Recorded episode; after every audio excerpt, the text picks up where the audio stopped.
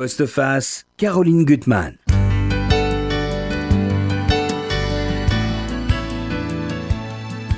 Il y a des êtres doués pour le bonheur, mais parfois aux dépens des autres. Pour eux, le bonheur est comme une drogue qui les propulse toujours à l'avant, sans se soucier des dégâts commis sur leur passage. Souvenez-vous de Scarlett O'Hara, l'héroïne d'Autant en appartement. Je l'ai lu deux fois, j'adorais. Belle, insolente, passionnée, totalement égocentrique, mais toujours fascinante. Sous la plume de mon invité, une nouvelle Scarlett est née, exaspérante et irrésistible.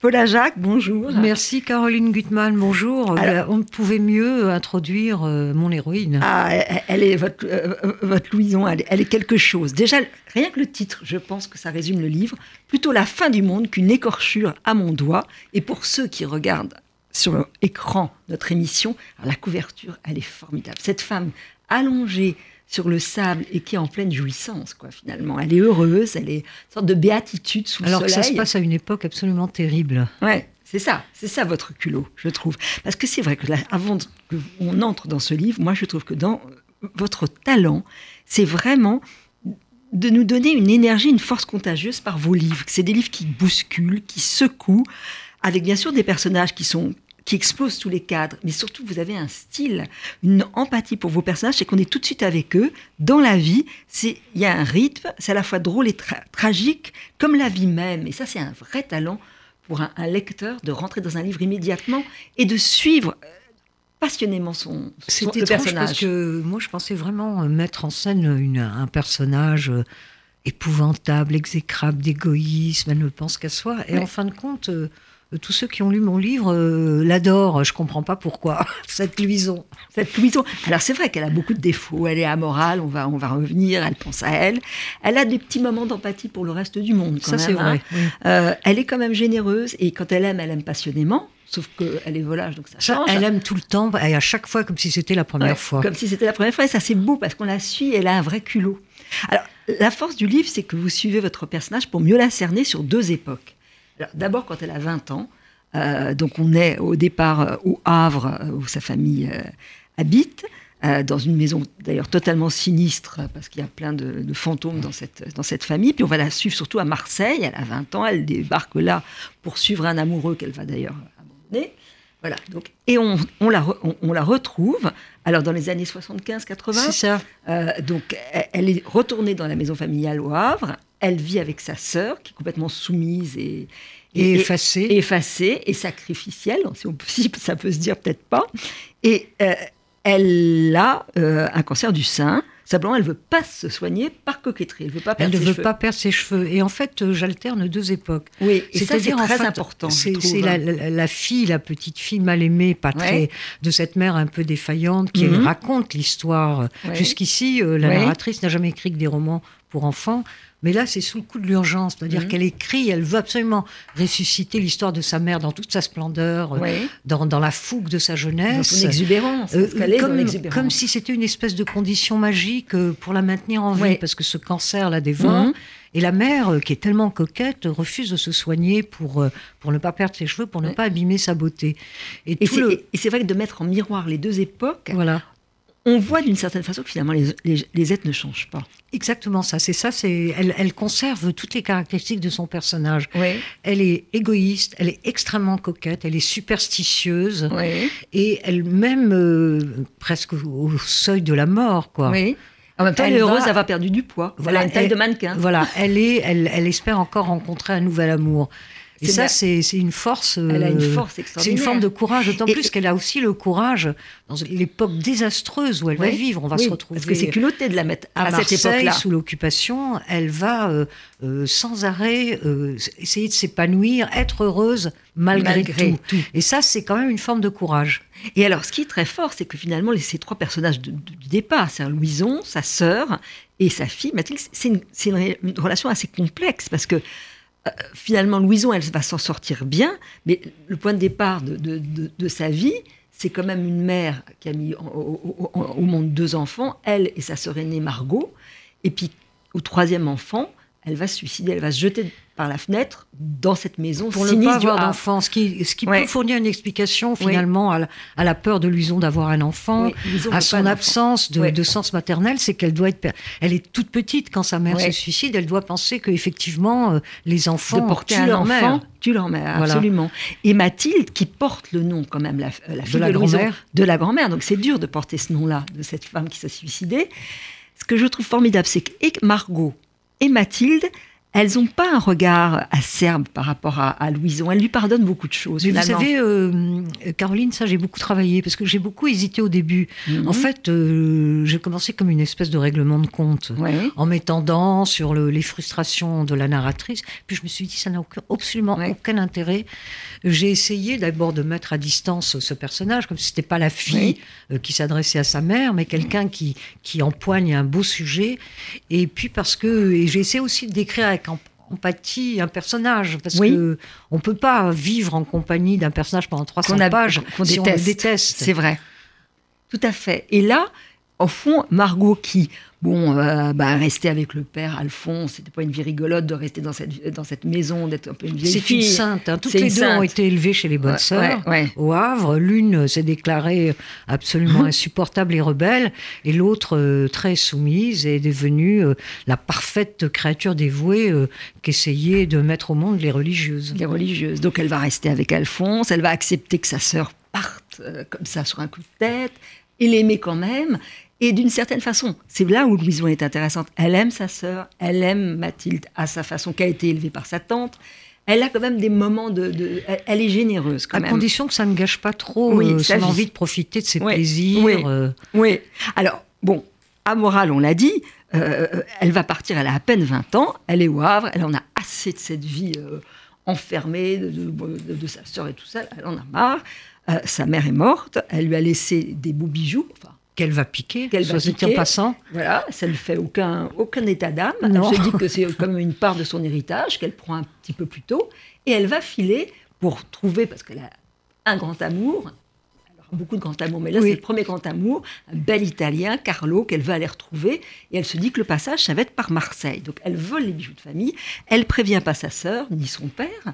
Euh, et au départ, d'ailleurs, sa sœur va quand même lui en vouloir, parce que c'est quand même une lâcheté de partir sans donner de nouvelles, elles se font beaucoup de soucis.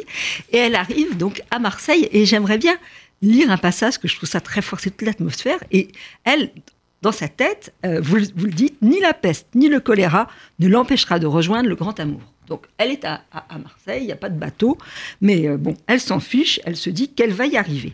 Je lis le point de départ quand elle arrive à Marseille. Donc elle euh, commence dénaillée par la faim. Elle avait commandé un petit déjeuner complet, lequel, comme partout ailleurs, se composait d'une tasse de chicorée et de deux tranches beurrées de margarine. Elle l'engloutit en un instant. À présent, elle attendait l'ouverture des bureaux de la Compagnie Générale Transatlantique, située rue Beauvau, lui confirma le serveur, juste derrière le quai des Belges. Le vieux port s'éveillait, animé de voix chantantes et de gestes semblables au langage des sourds-muets. L'air sentait le goudron, le pétrole, le poisson pourri et d'autres choses en décomposition. Louison n'en savourait pas moins la merveilleuse impression de dépaysement. À Marseille, le soleil paraissait plus clair, plus proche qu'au Havre.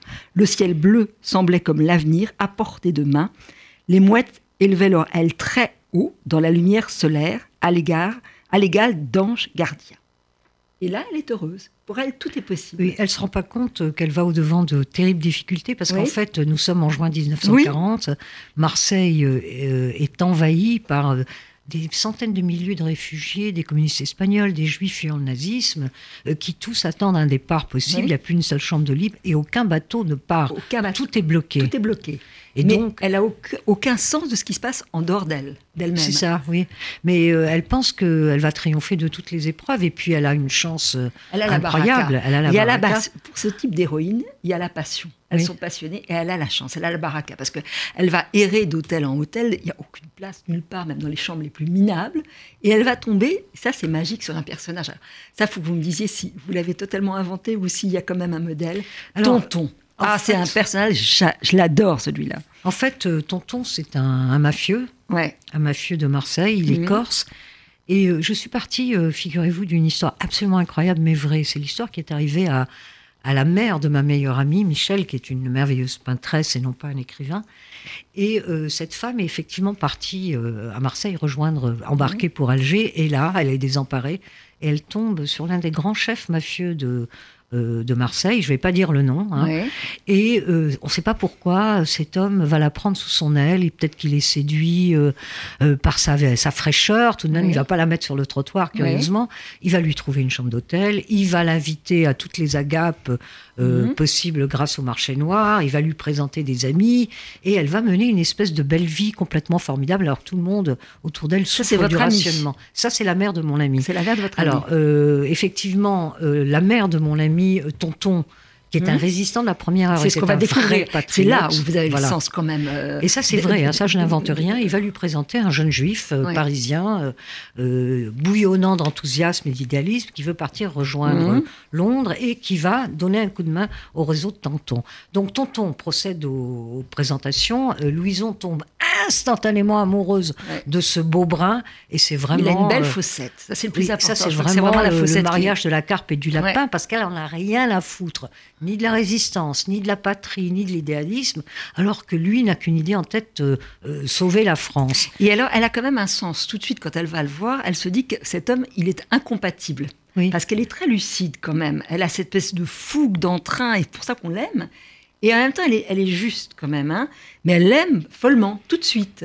Et Tonton, il y a aussi une... Parce que Tonton ne la touche pas. Alors qu'il a un réseau de prostitution. C'est vraiment est- Il a aussi sa sœur qui est très rigolote, Césarine. Césarine. Qui, qui est Mais comme moi, une bonne euh, sœur, hein, moi, je me suis Césarine. moi-même posé des questions, parce que je suis partie d'une histoire vraie. Pourquoi Ouais. est-ce que Tonton euh, euh, a tellement protégé euh, la mère de mon Ouais. ami, euh, sans jamais Mais regardez, sa un sœur, geste sa sœur Césarine, elle, elle est, on a l'impression que c'est une vierge effarouchée, la Voilà. la, Et la en fait, Tonton. Tonton est un homme corse extrêmement religieux. Ouais. Et ça, j'ai inventé ce détail, mais c'est Oui, probable. En fait, c'est important. quand il était dans son petit village en Corse, il allait à la messe tous les dimanches, et là, il y avait une peinture, un visage divin de la, de la Vierge, et il lui apparaît que Louison ressemble, cette belle blonde avec un visage très pur, un ovale magnifique, des yeux très clairs, elle ressemble très pour très à la Vierge. Mm. Donc, il a pour elle une espèce de respect, de dévotion, et il ne cessera de la protéger Ouais. sans arrêt, d'elle-même d'abord. d'elle-même. Mais d'ailleurs, on n'a pas oublié de dire quand même physiquement comment est Louison, elle est magnifique. C'est une blonde sublime.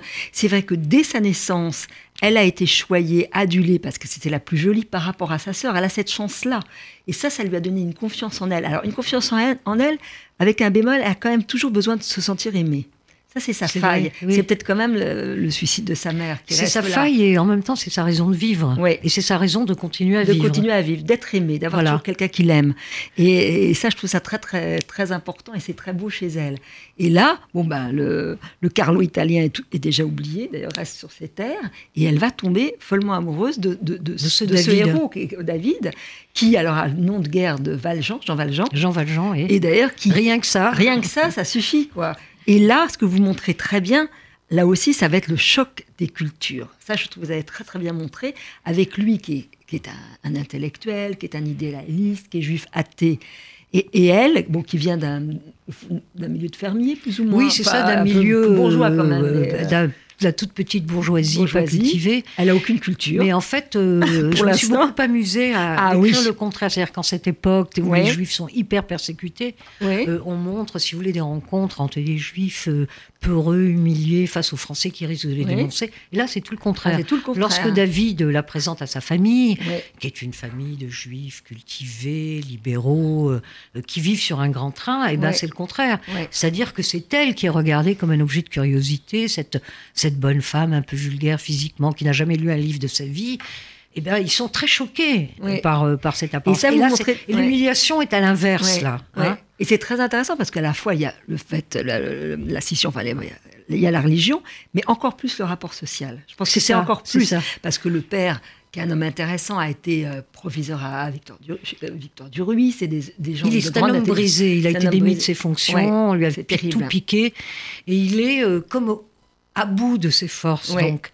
Mais euh, dans cette famille, euh, donc qui voit d'un assez mauvais Mhm. œil euh, cette, la- la- cette, cette amoureuse de leur fille qui en plus est enceinte jusqu'aux yeux, euh, en fait, il y a quelque chose, une espèce d'amour énorme qui va naître pour elle lorsque l'enfant sera Oui. mis au monde. Et, et c'est là où je trouve ça très beau parce qu'ils vont au départ, il y a une relation hostile. Il y a la grand-mère qui est d'ailleurs assez méchante. oui, coup, très méchante. Et qui déteste tout de suite euh, Louison. C'est une mésalliance pour C'est elle. une mésalliance et ça, elle, va- elle va pas changer d'un iota.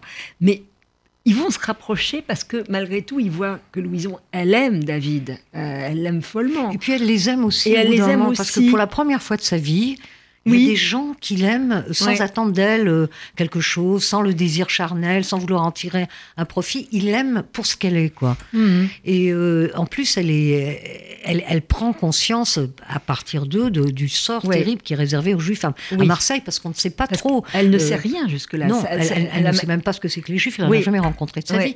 Mais ce qu'on ne sait pas trop, c'est que Marseille, sous l'occupation, a été une ville plus martyrisée que n'importe quelle ville Ah de France. Il y a eu à Marseille la plus grosse rafle jamais menée par les Allemands. Oui. Il y a eu des destructions entières du quartier du Panier, c'est-à-dire 40 000 habitants ont été déplacés parce que c'était à la fois le, le lieu de la misère, de la pègre et où se Mhm. cachaient les résistants terroristes. Donc tout ça, ça va être rasé. Les Juifs vont tous être euh, déportés à Sobibor. Ils sont au nombre de 8000, ils vont y mourir. Et ces beaux-parents, bien que tonton ne cesse de leur dire partez, partez, vendez votre Ah. maison, cachez-vous, ils sont, ils sont trop, ils ne peuvent plus bouger. Ils en ont trop, trop vu. Ils vous ont- comprenez ils- oui. et donc, elle, elle va essayer de toutes ses forces de les, de les pousser à se cacher et à partir en vain. Et donc, il y a, il y a cette scène terrible où les, les beaux-parents sont raflés. Ouais. Elle est là. Elle Elle, est là. complètement tétanisée. on elle va est- pas trop dire Voilà. ce qui va se passer. Voilà. Et justement, au moment du recensement, euh, il y a quelque chose de terrible, c'est que euh, le, le- le père, hein, Monsieur Chapsen, il veut aller se, il veut se donner son nom, alors que son fils David lui dit mais t'es fou, faut C'est-à-dire, oui, pas. c'est-à-dire que lui, euh, il a fait la guerre de 14, Oui. c'est un, Voilà. un respectable bourgeois français. Il pense que, que ce- son pays Voilà, va le ça. protéger, qu'il ne va Ancien pas. combattant cinq fois décoré de l'autre guerre, la grande, il s'obstinait à croire en toute la, en, en la reconnaissance de la patrie. Combien de juifs on a connus Voilà, qui c'est ça. sont allés Oui. euh, C'est ça, parce oui, qu'il y avait bon un- le souvenir de la guerre de 14 et l'impossibilité de croire à cette Moi, abjection. euh, ce que je tenais beaucoup, parce que chaque Mm. fois, euh, euh, Mm. j'ai fait une- un énorme boulot historique sur Ah, Marseille. on- on- oui, et c'est très intéressant que j'ai vous parliez du sorte- maire. J'aimerais bien que vous me Voilà. parliez de ce maire. J'ai fait en sorte que euh, chaque fois qu'on a, un- qu'on a un événement, je le mets en- il a une incidence sur la vie de, sur la vie de Luison. C'est-à-dire que je n'énumère pas simplement des pages Ouais. d'histoire. Ah non, c'est je veux montrer à quel point euh, la, la grande histoire terrible influe Mm. sur la toute petite histoire de gens finalement comme vous et moi. Oui. Et ça, vous le montrez très très bien parce que déjà, elle va quand même apprendre l'histoire du Vel- Veldiv et là, elle va pas comprendre cette injustice terrible. Et elle va d'ailleurs un tout petit peu davantage aider Antoine pour des faits de résistante, pas Oui, trop, pas mais trop, un petit peu quand petit même. Et là, quand euh, elle sent que son, son, son homme David euh, est meurtri à l'idée que son, son, son propre pays aille se dé- dénoncer, je lis ce passage Se, se faire recenser. se parce faire une- recenser. une, euh, Voilà. David bouillonnait de rage contre l'aberration intellectuelle de son ex-proviseur de père. Il conclut en citant Victor Hugo Le malheur de l'homme vient de ce que les barreaux sont à l'intérieur de lui-même. En cherchant les mots qui consolent, Louison s'entendit dire, bêtement Oh, ce n'est pas gai, mais les choses n'iront pas forcément aussi mal que tu crois. Il lui lança un regard de méprisante rancœur. Oh, c'est tout ce que tu trouves à, dire pour me rassurer, ma pauvre Louison? Elle ne lui en voulut pas, parce qu'elle l'aimait, elle comprenait sa souffrance. Ça, elle est forte là, hum. parce qu'elle pourrait être vexée. Et non, elle l'aime et elle comprend beaucoup de choses quand même. Elle, elle a quand même un, un sixième sens, je trouve, une intuition qui fait que elle va deviner. Tout comme elle, elle va deviner, ça va être euh, la plus ou moins terrible, c'est que hum, il a l'étoffe d'un héros, son David. Donc Bien il, sûr. va, il veut s'engager et il va, il va partir en Afrique du Nord. Euh, et elle sent et elle sait quand elle va le quitter que Qu'elle ne le reverra jamais. le reverra jamais. Tout en, continuant à garder ses liens avec, avec la famille, enfin, euh, et en se rapprochant encore plus d'eux. Oui, mais euh, euh, ce qu'il faut dire, c'est que euh, Louison est une amoureuse, c'est-à-dire qu'elle peut pas vivre sans l'amour Ouais. d'un homme, Ouais. et donc elle va se dépêcher, euh, non pas d'oublier Elle est David, inconstante. mais essayer de rencontrer un nouvel amour. nouvel elle va en rencontrer beaucoup, quoi, Ouais. à vrai dire. Alors, c'est vrai que ce que vous mettez en, en- en- lumière, que je trouve très fort, c'est qu'à à- partir du moment où il y a la montée, c'est la montée à Marseille du- de la menace nazie, L'occupation euh, de Marseille.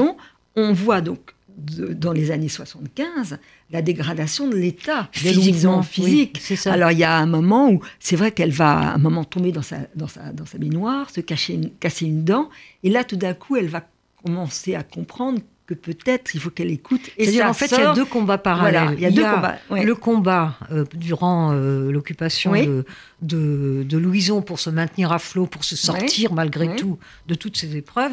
Et il y a le combat en 75 de Margot et de Mathilde pour pousser Louison à se faire soigner et, à vivre. ça, et à vivre. Et c'est vrai que quand elle se casse la dent, tout d'un coup, elle se dit que peut-être elle doit entendre, au moins aller voir un médecin. Et tout ça est mis euh, en parallèle parce qu'on. En fait, elle se décide à se faire soigner pour des raisons, euh, une fois de plus, euh, très futiles. J'ai un peu honte pour elle, mais elle est dans un salon de coiffure. Et tout d'un coup, il y a une grosse dame avec tout le menton qui vient et qui lui dit Ah, Louison, tu ne me reconnais pas, mais je comprends, nous avons tellement changé, ma pauvre. nous avons tellement changé, ma pauvre, se dit pas possible.